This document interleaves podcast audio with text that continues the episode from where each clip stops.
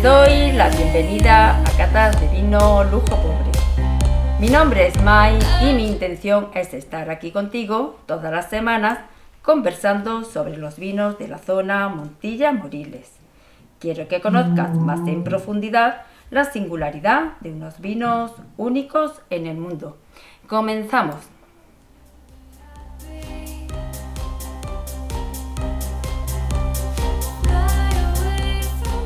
Hoy nos vamos a adentrar en el mundo del amontillado. Lo vamos a tratar desde el punto de vista técnico, es decir, su, su elaboración, sus cualidades organolépticas, su maridaje incluso también, pero también desde el punto de vista histórico. Para ello nos acompaña mm, María Dolores Ramírez. Bienvenida, María Dolores. Un placer siempre, May. Pues vamos a hablar un poquito, ¿no? María Dolores, ¿qué te parece? Sobre el amontillado vamos a explicar lo que es el vino en sí, ¿no? Sí, Y pa- ya. me parece fundamental que Sí. empecemos por qué es el amontillado, porque en Mon- eh, incluso en Montilla hay muchísimas personas Sí. que no lo diferencian, ¿no? Que no saben qué es un amontillado. Un amontillado. Yo ya aquí en el capítulo, mm, creo que, mm, si no recuerdo mal, en el capítulo, en el episodio número 5 del Sí. podcast, ya hablo sobre el oloroso. Es importante también hacer una comparación para que la gente sepa distinguir un oloroso de un amontillado. ¿Te parece bien? Claro, claro. Ya, pues venga, eh, vamos a ir con el amontillado. El amontillado, mm, como, como te decía anteriormente, para mí es el rey de los vinos. ¿Por qué? Porque este vino pues tiene, mm, tiene dos tipos de crianza. Tiene la crianza biológica bajo velo de flor, o sea que de pequeñito ha sido un fino, y después se le rompe eh, la capa de velo de flor y pasa unos años con crianza oxidativa. El reglamento nos dice que como mínimo tiene que tener 5 años como crianza biológica y 3 años como crianza oxidativa. O sea, estamos hablando de 8 años de crianza. Exactamente, 8 en total. Como mínimo. mínimo. Como mínimo. Yo normalmente trabajo con unos vinos que tienen 12 años de crianza biológica y 6 años de crianza oxidativa. Impresionante, ¿eh? Un vino extraordinario. Total que, bueno, pues estos vinos mm, tienen la- esa peculiaridad, que es un- unos vinos muy complejos porque tienen esta, este de- dos tipos de crianza de además unos años considerables, ¿no? Mm, Hasta obtener estos vinos. Y entonces, ¿en qué, se, qué es el oloroso? O sea, ¿en qué diferencia Pues, al pues mira, el, oloroso solamente tiene crianza oxidativa, desde de principio a fin. ¿Sabes? No pasa por el proceso de crianza biológica bajo el Ujú. velo de flor. O sea, las cualidades esas que le aportan eh, eh, al amontillado eh, el velo de flor, pues no claro, la tiene, no la tiene el oloroso.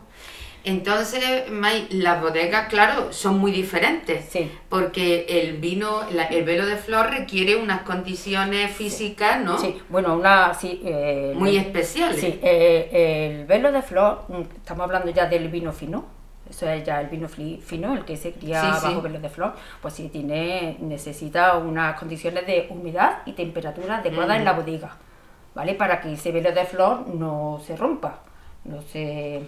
Entonces, y el oloroso entonces tiene unas bodegas también diferentes, ¿no? Mm, Bueno, sí, mm, O- tiene o es un lugar en la bodega diferente, diferente. que es distinto, un lugar. Normalmente los olorosos se colocan en las zonas pues más altas de la bodega, Sí. porque como sabemos que la, Más el calor, calurosa, ¿no? el calor asciende, Sí, sí, sí. normalmente las bodegas tienen los techos muy altos, pa- el objetivo es para que el aire caliente Ah, ¿Y se pueden mezclar eh, unos vinos con otros?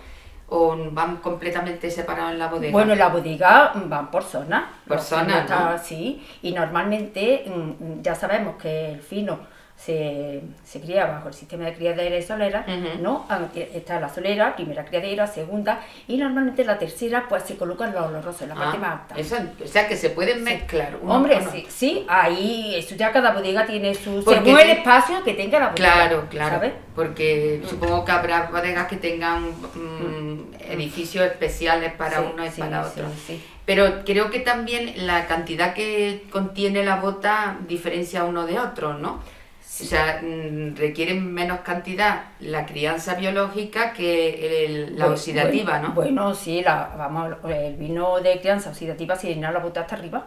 Claro. El objetivo es que no se, hombre, impedir la, La, formación del velo de, flor, ¿no? Eso, que no tiene una pequeña micro oxigenación que entra por los poros de la bota, pero la bota está llena hasta arriba. Hasta arriba. Y el fino, pues ya sabemos que no, que se deja una sexta parte para que se pueda ¿Vale? Eh, sí, mm, claro, eh, vamos. Eso lo entendemos ya. Eh, está clarísimo, está clarísimo. Bueno, pues entonces ya sabemos la diferencia entre el oloroso y el amontillado. El oloroso tiene solamente crianza oxidativa, el amontillado crianza biológica, crianza oxidativa. Después, cualidades organolépticas, pues nos vamos a la vista. A la vista mmm, sabemos que el amontillado pues mm, muchas veces en una cata, tú no has visto que nos ponen las copas. Por colores, sí, sí. Pues eh, mm, se ve a la vista cuál es clarísimamente el amontillado y cuál es el oloroso. El amontillado, como ha tenido una etapa de, crianza biológica, o sea que ha estado protegido con el velo de flor de la oxidación, pues tiene un color más claro que el oloroso. El oloroso es siempre el más oscuro. El más oscuro, caoba oscuro. Vamos a a decir, no, más o menos que es un poquito más oscuro. Y el amontillado es un poquito ambarino, color ámbar un poquito más claro que, oloroso. Eso en cuanto a vista, ¿no? podemos ya mm, con la vista y ya percatándonos de cuál es un oloroso y cuál es un amontillado. Después nos vamos a nariz. En nariz, bueno, son totalmente diferentes. Fíjate qué cosa más curiosa. Y además, mm, os voy a contar una anécdota también después más adelante de, cómo llamamos aquí a uno y cómo llamamos a otro. En nariz, el oloroso, pues mm, huele a, pues, a nuestra variedad, pero pacificada. Huele como a dulce, a pasa. El oloroso. El oloroso. Y mm. lo que decía antes es un vino mentiroso. Mentiroso, le llaman mentiroso porque huele a dulce pero no lo es. No lo es. Te crees que, te va a tomar un vino dulce, lo pruebas y después un vino seco. Seco. Totalmente. Y e, eso en nariz, ¿no? En nariz tiene, pues eso huele a, mucha variedad. A la Pedro Ximénez, 100% pero pacificada. Aroma a pasa, a higo, a. en fin. Después, el amontillado, pues tiene un aroma que no tiene nada que ver con la de lo oloroso. Mucho más complejo. Es muy complejo, porque tiene los recuerdos de la crianza biológica, al aroma del fino, más la crianza oxidativa, que le aporta también unas cualidades, unos aromas específicos. Entonces, pues tiene unos aromas que, que eh, hombre, recuerdan pues al fino, al fino, al acetaldehído, eh, el aroma ese a almendra, a fruto seco, a... ¿Sabes qué me contaban los viejos bodegueros que yo entrevisté hace muchísimos años por el tema de, mi libro que saqué de cocina? Pues me decían que este eh, eh, se, perfumaban con el amontillado los pañuelos, los varones. Sí, sí, sí. Se perfumaban y dice que se conservaba el, el aroma durante muchísimo tiempo, y a ellos les encantaba y no existían los perfumes. Eso es lo que yo te iba a contar. Ya lo estás contando. La variedad de ahora, sino que era, había muy, una limitación muy grande y, lo tomaban como un perfume. El aroma es que, mira, a mí me, cuando me cae una gotita ahí en la mano, es que, es que me, me permanece mucho, durante mucho tiempo. Y después, mm, cuando mm, mm, ya la copa vacía, ¿sabes? Es que ese perfume permanece en la copa muchísimo tiempo y es que yo muchas veces me paso tiempo oliendo la copa porque es que es un aroma... Ah. Hmm. Bueno, pues eso en cuanto a mm, aroma y después en boca, pues ya que decirte del amontillado, eso es que es una, una maravilla. Eh, ya el sabor pues muy, complejo, un sabor que te llena, que te... Mm, bueno, eh, es más envolvente el oloroso. El oloroso. ¿Por qué? A ver, eh, el fino resulta de que las levaduras consume la glicerina. La glicerina, pues claro, mm, y lo hace más ligero, ¿vale? Y, más, salino y todo eso. Entonces, como el oloroso no ha tenido esa crianza biológica, pues la glicerina la tiene, ¿sabes? La tiene completa. Entonces, es como más envolvente, más suave, ¿sabes? El otro, pues, eh, mm, pero eh, tiene un es muy largo, persistente, un aroma que, vamos, un sabor que es que mm, es un placer para... Eh, y sin embargo, eh, eh, mm, creo que se toma mucho en Cádiz y aquí que poco amontillado en Córdoba, ¿verdad? Pues... En Córdoba y en Montilla. Y en Montilla, sí, porque mm, es que no se conoce. Yo pienso que es que no se conoce la complejidad y cómo está elaborado. Me pareció muy interesante lo que hablaba el otro día con con esta que tenía una enoteca, una Ah, con Carmen. eh, ingeniera Sí. agrónoma, Sí, ¿no? sí, sí, sí. Y, y me pareció muy interesante cómo ella mm, mm, y tú, las dos, destacabais el papel que tienen las bodegas, Ah, sí, sí. los restaurantes, sí, sí, sí. sí. eh, mm, en- fundamental para explicar nuestros vinos, porque aparte ya de la buena conservación que tiene que ser especial y todo eso. El papel de didáctico de Sí. enseñar, de, Sí, de- sí. porque no son vinos fáciles No, no son fáciles. Tienen en su que... complejidad, ¿verdad? Sí, sí, sí, tienen que tener una preparación y una formación. Yo también en el podcast este, en el primer capítulo, pues digo que esto está dirigido pues a los, a los, a los dueños de restaurantes, a los camareros, a los sumilleros, incluso a los comerciales. Tienen que explicar bien. Hombre, por supuesto, y el comercial, Sí, ¿cómo no? sí, sí. Claro. Tiene que, que entender muy bien y explicar muy bien pues, las Pero, características de estos vinos, el tema de la conversación. Porque, Claro. mm, mira, es que eh, un fino y un joven, por ejemplo, una vez que abres una botella, pues eso no la puedes tener ahí abandonada y después que te pida una, una copa y le Y se lo ponga, se lo ¿Sabes? sirva, Porque claro, es que entonces esa, esa persona ya dice yo no quiero este vino. Claro. Tú ves, Un oloroso, un amontillado, un Pedro Ximénez, como Aguanta. tiene crianza oxidativa, pues aguanta más tiempo. Mm. Entonces, pues, Mm. y eso pues es una cosa que hay que tenerla muy en cuenta. Sí, sí, sí. Eh, la forma, pues, eso de conservación, las características, explicar, y, y eso, la formación de la restauración, de los camareros, de los de los comerciales, es importantísima Y es una asignatura pendiente. y es una asignatura, asignatura pendiente, efectivamente, Mm. En para este- en que... nuestra zona es una Sí, asignatura sí, pendiente. Sí, sí, sí.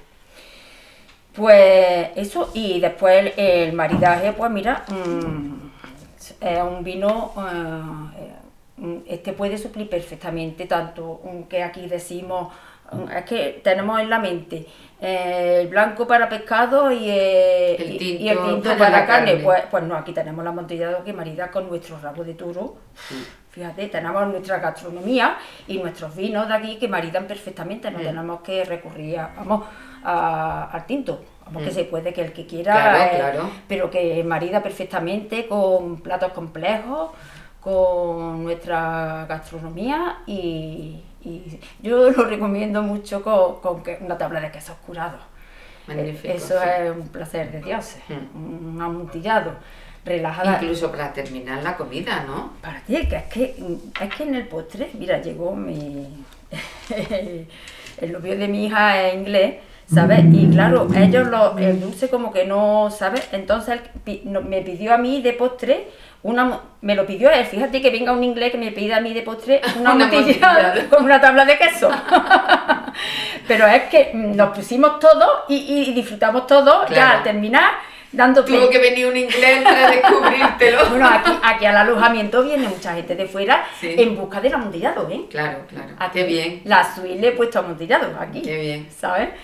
Porque aquí estamos en el, lujo pobre, el lujo claro. pobre en el alojamiento turístico. Y aquí, pues, ya te digo, viene mucha gente extranjera de fuera, de fuera a conocer expresa- expresamente el amontillado. Pues a ver si nos decidimos ya los Eh, montillanos ah, ah, y, sí, y empezamos sí, a descubrirlo. valorarlo, porque es que es un vino para mm, tomarte un sorbito, ah, no para glu glu glu glu, no, los No, vinos no son, es para tomarte un sorbito. El glu glu es de borracho, Sí. decía Seneca. No, El- no, que el- tiene uno. el no, bebe agua, si tienes sed, bebe agua. Claro. Pero un vino es para deleitarte. El glu glu es de borracho y, y el vino es eh, el amigo de, el, o sea, el enemigo del borracho, ¿no? Eso, eso, eso no. no Y el ser. amigo del filósofo, Eh, del, sí, del sí, sabio. Eso, eso, pues es para mm, tomarte Y el amontillado más que ninguno, Más que ninguno, más que ninguno. Se me pone este brillo de punta, claro que esto es María Dolores, porque es que es, es tremendo. Eh, el amontillado y tenemos que, que insistir en que lo descubran los,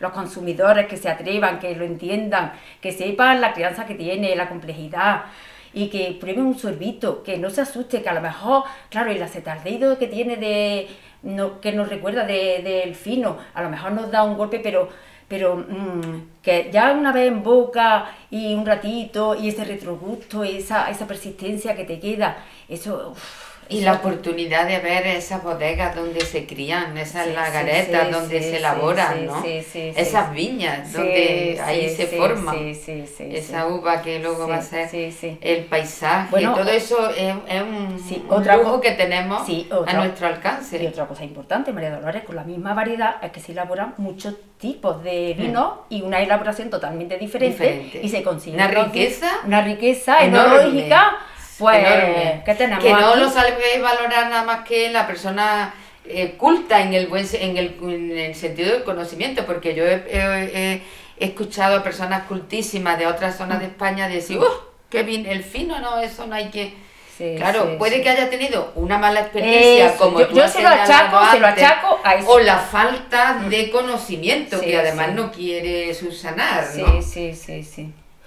Bueno, pues nada, pues a mí me parece interesantísimo, ¿no? Sí, sí, sí. Yo, el amontillado, mm, sabes que hemos sacado un libro mm, que lo ha mm, coordinado Pepe Campos. Sí. Lo sacamos hace muy poco tiempo, no sé si hará un mes, se presentó en Bodegas Campos. Sí, sí, sí. Y ahí han colaborado pues gente de todo tipo, enólogos, historiadores, literatos, y, bueno, el, el amontillado mm, es una palabra que, es muy enigmática porque ha servido como para mm, pelearse un poco Jerez y Montilla y yo creo que es algo que nos une más que nos separa, ¿no? porque la palabra amontillado indica que, que, que, es el estilo de Montilla. Sí. Porque si no, no se llamaría amontillado. Yo te contaba antes de entrar en, grabación, eh, te comentaba que en la, en la documentación de, la exposición de 1870, pues encontramos la palabra amanzanillado aquí en esta zona. Nunca, o en muy pocas ocasiones, amontillado. Amanzanillado porque es el estilo de allí. ¿Eso que sería? Pues casi como un fino, ¿no? Porque la, la manzanilla es, es un fino, sí, sí. Entonces, el amontillado no lo, pusieron ellos, ese mm. nombre, mm. pero mm, eh, nace en, esta zona porque es al estilo de Montilla, ¿no? Sin embargo, en el siglo XIX todavía no se no, no existe la, esa, esa denominación que conocemos ahora mismo. ¿eh? en, el siglo XIX todos los vinos eran vinos de Montilla en lo que se presentaban en la exposición esa que yo te digo que es muy orientativa, mm, todos se denominaban vino de Montilla, como en los siglos anteriores era vino de Lucena, ¿no? como hablábamos en el programa anterior. Bueno, pues el, el, mm, el amontillado eh, era uno de los vinos de Montilla que se presentaba. y, y, lo pues tienes que mm, descubrir, lo tienes que ver por los grados y por las características que te pone. Yo siempre consulto con enólogo, yo mm, he consultado siempre mucho con Miguel Cruz.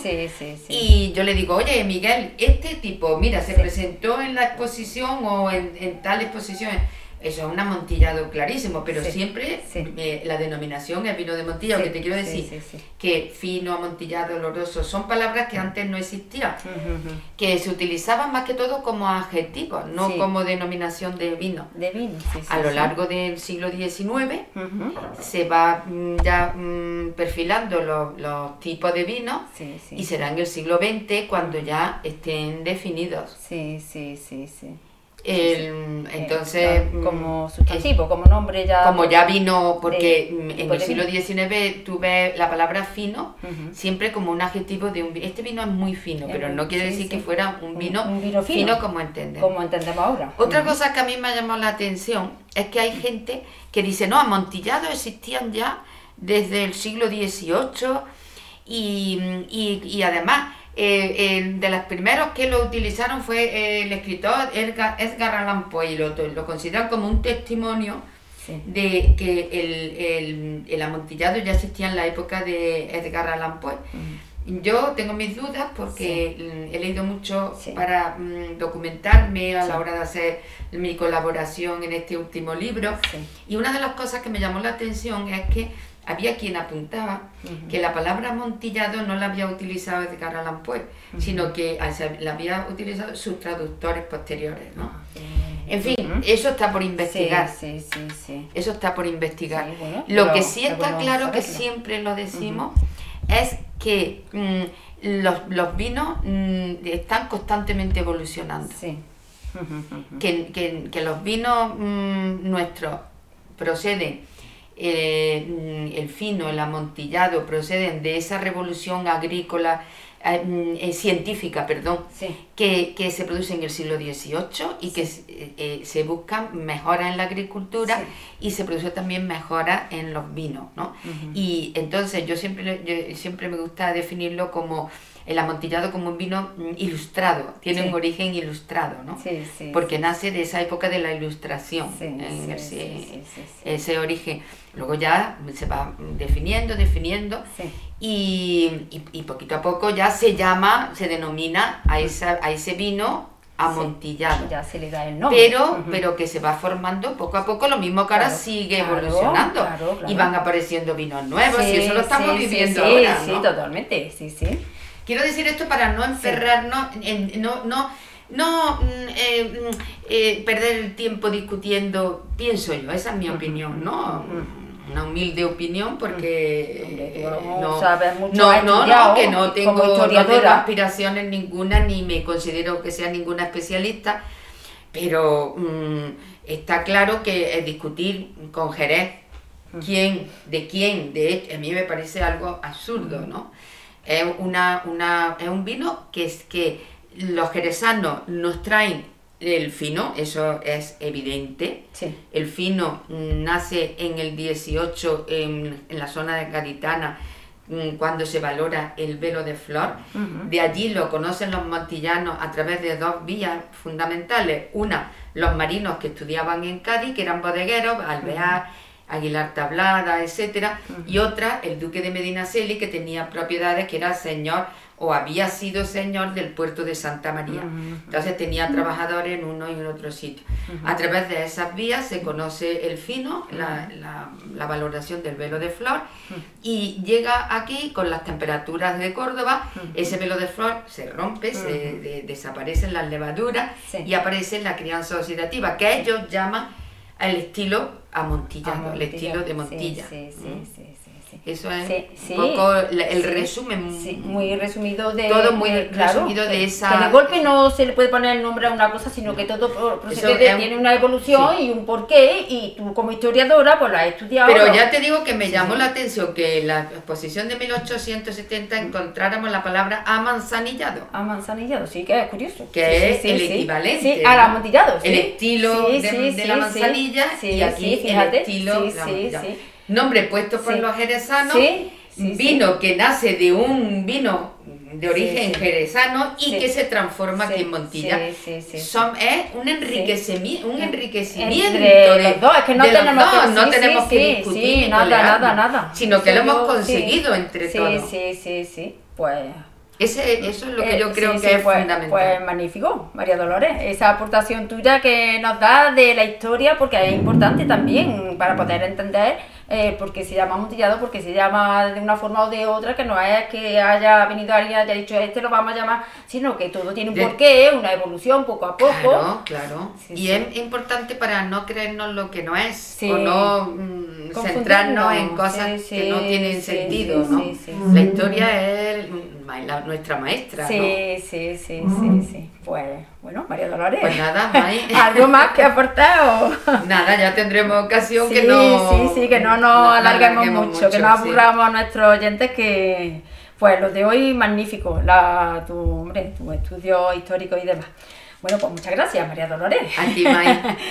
Ya por hoy lo dejamos aquí. Si tienes alguna duda o sugerencia, escríbeme en mi página de Facebook, Twitter o Instagram de Lujo Pobre. Estaré encantada de atenderte. Si te resulta más cómodo, puedes dejar una reseña en Apple Podcast y hacer tu evaluación de 5 estrellas. El equipo de Lujo Pobre te lo agradece de antemano. Muchas gracias por tu atención y hasta la próxima. Te espero.